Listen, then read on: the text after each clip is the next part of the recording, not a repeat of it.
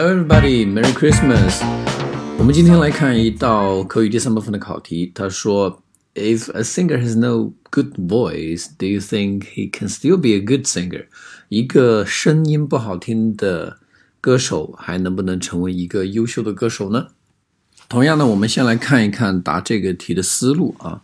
嗯，我们一般认为啊，一个歌手的声音呢是非常重要的啊。如果他的声音啊，本身不好听的话呢，那当然它会有非常大的劣势啊。我们所知道的很多的优秀歌手啊，他的嗓音都天生就非常的有识别度，像 Michael Jackson、Mariah Carey 啊，还有这个 Taylor Swift 啊，他们本身的声音呢都非常的悦耳，非常的好听。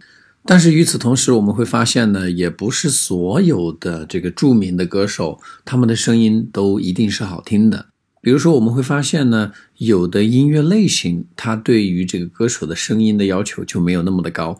比如说 rap。啊，说唱音乐这其实也是一种音乐形式，但是呢，有一些说唱歌手的声音啊，他并谈不上非常的好听。还有一些歌手呢，他们出名啊，可能是因为他们是创作型的歌手。他们之所以出名，是因为他们可以写出非常棒的歌来，然后呢，他们会自己去演唱这种歌，因为他们觉得自己才最了解这首歌所表达的感情。这种情况下呢，粉丝们还是。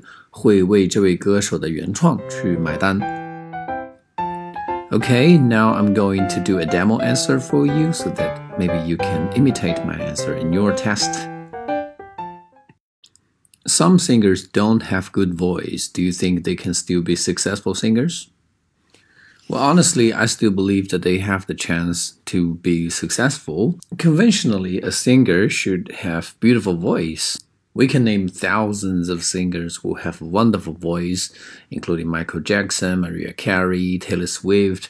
They all conquered their audience with the wonderful voice. But I don't think voice accounts for everything in the music world because the originality of the music also matters. For instance, some singers are able to write songs and sing their own songs.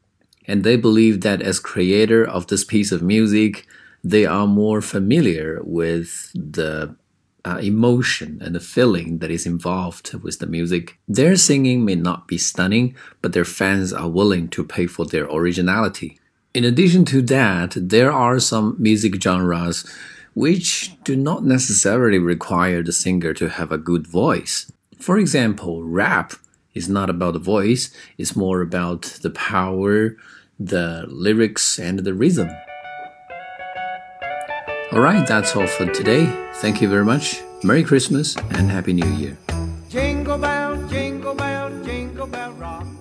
Jingle bells chime in jingle bell time.